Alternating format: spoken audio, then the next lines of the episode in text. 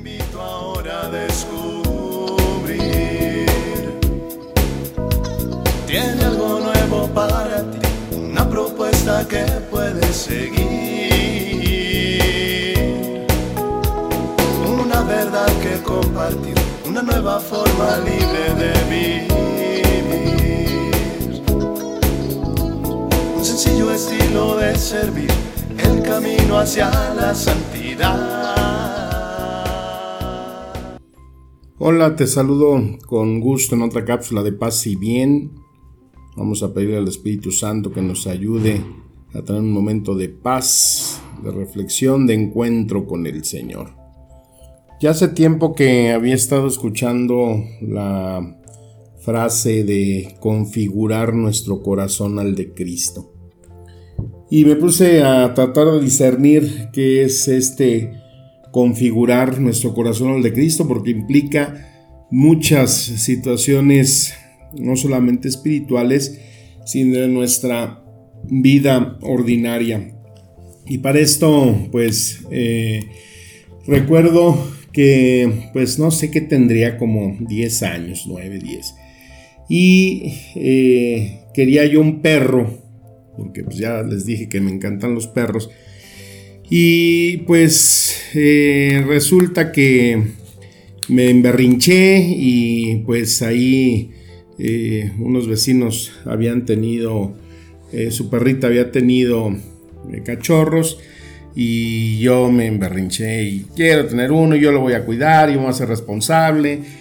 Y mi mamá, como siempre, es que siempre quieren perro, yo soy la que acabo cuidándole, dándole de comer y todos los panchos que hacen las mamás siempre cuando hay una mascota y es que pues la neta tienen verdad, tienen toda, su boca está llena de verdad como dicen ahí en los programas de chistes. Y bueno pues total que eh, se me concedió tener al perro el cual le puse por nombre el oso. Y esto pues como decía venía todo el decálogo de obligaciones que me tocaba tener con el perro, ¿no? La advertencia de que lo tenía que cuidar, de que tenía que ser responsable. Pero pues yo estaba embelesado con el perro, ¿no? Sus ladridos no me molestaban, el olor a perro tampoco, el darle de comer, el limpiarle la popó, pues todo era así como un ensueño, ¿no?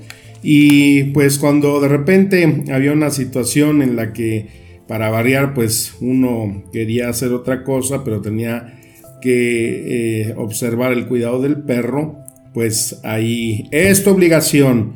Ándele, cuide a su perro.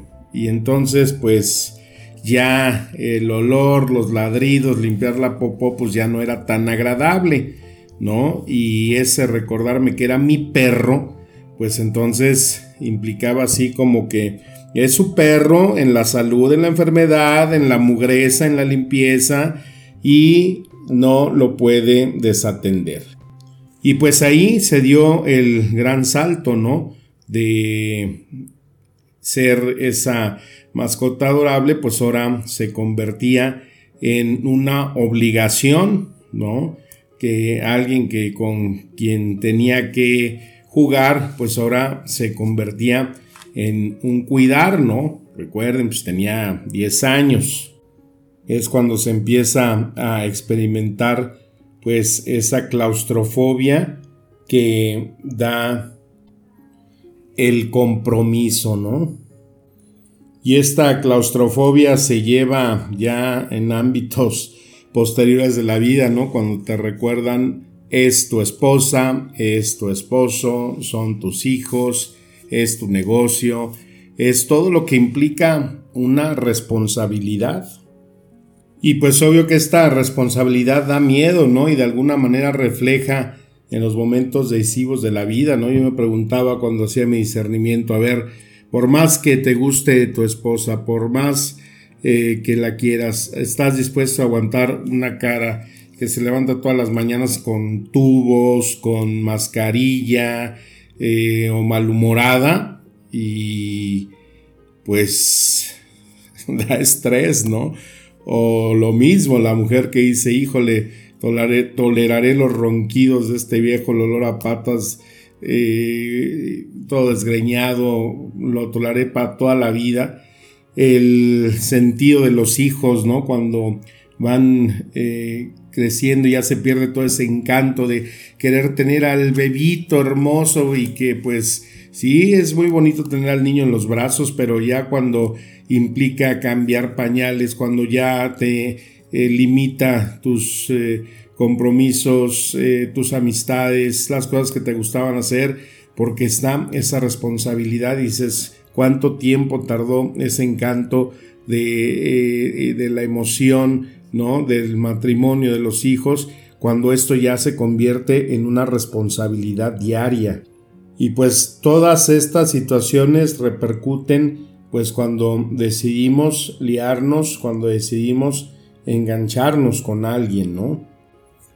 En mi caso, pues creo que duró dos meses la estancia del oso en mi casa porque pues al no ser responsable, al ver que sobrepasaba eh, mi límite de responsabilidad, pues se lo tuvimos que llevar a mi tío José María, que pues él amablemente lo recibió y lo tenía ahí en su casa. Y cuando lo íbamos a ver, curiosamente el oso siempre se acordaba de mí y me recibía con mucho gusto. Y aquí en este caso, bueno, pues aplico una de las tres opciones que se dan en este tipo de relaciones, que es huir, luchar y perdonar. Pues en este caso huí, o sea, huí a la responsabilidad y pues tuve que eh, regalar al perro. En caso de unas parejas, cuando eh, se da una situación después de que pasa el enamoramiento, huyen, ¿no? Otros luchan y pues las relaciones se vuelven a veces bastante pugilísticas, ¿no? Porque parecen eh, cuadriláteros. Y el otro aspecto, pues, es el de perdonar. Y esto, pues, eh, lo traduzco también en la misma persona de Jesús, ¿no? Jesús pasó tres años con las mismas personas, los doce apóstoles, convivía con ellos todo el tiempo, dormían en los mismos lugares, comían, eh, hablaban, trabajaban, pero también había momentos en los que pues Jesús eh, nos deja ver la escritura que llegó a, a, sentirse incómodo, ¿no? Ahí en Mateo 17, 17 dice Jesús, ¿hasta cuándo estaré con ustedes? ¿Hasta cuándo los tendré que soportar? Es ese momento en que pues también la parte humana de Jesús pues es eh, vulnerable ante eh, pues el asedio de la relación.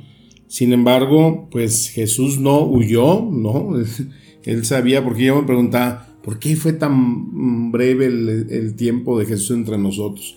pues quizás aquí hay una respuesta no, no aguantó mucho a, los apóstoles ni nos aguantó a nosotros, dijo, con tres años basta.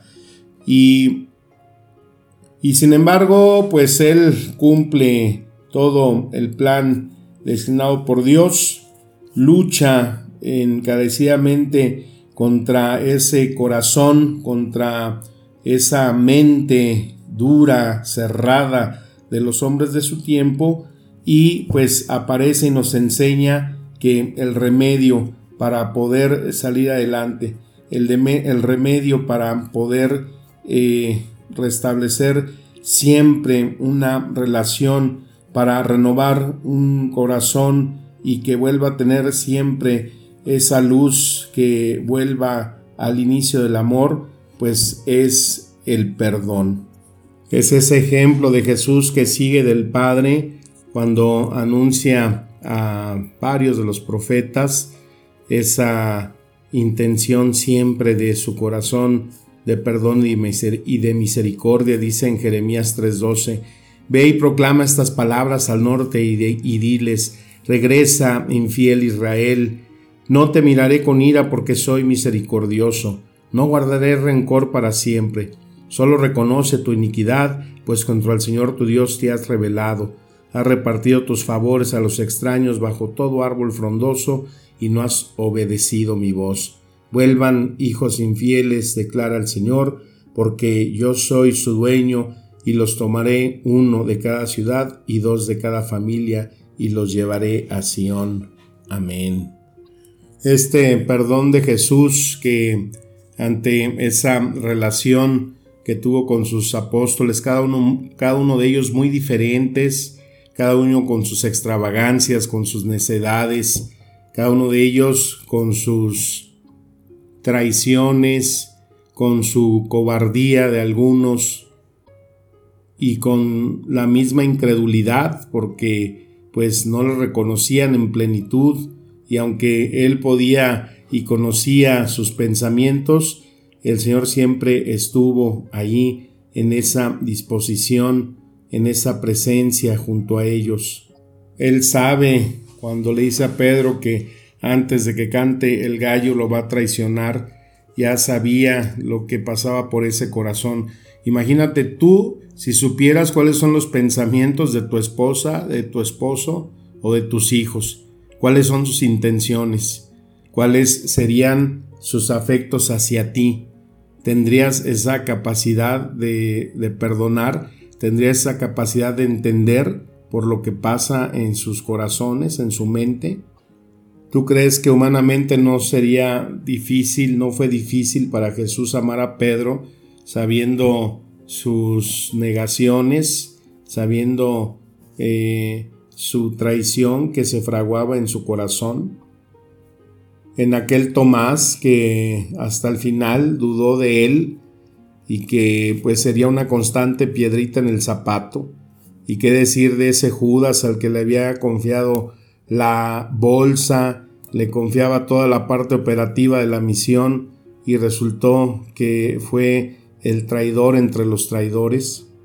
Cuando el mensaje que Jesús predicaba de amor no se entendía en ellos, ¿no? Cuando los oye discutiendo quién quería ser el primero, cuando Pedro violento saca la espada y corta la oreja, todo eso que no era nada de compatibilidad con el mensaje, cómo Jesús tiene esa opción, nos enseña que desde ahí, en todo eso que él sabía, se fragua el perdón, el perdón de Dios.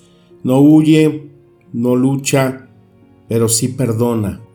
No se puede comparar el nivel de relación en cuanto a la responsabilidad de un perro en cuanto a lo que implica una responsabilidad en el matrimonio, en cuanto a lo que implica una misión como la de Jesús. Y esto Él nos da las pautas de cómo pudo eh, pues sobresalir en esta relación, en esta misión que tenía Él encomendada.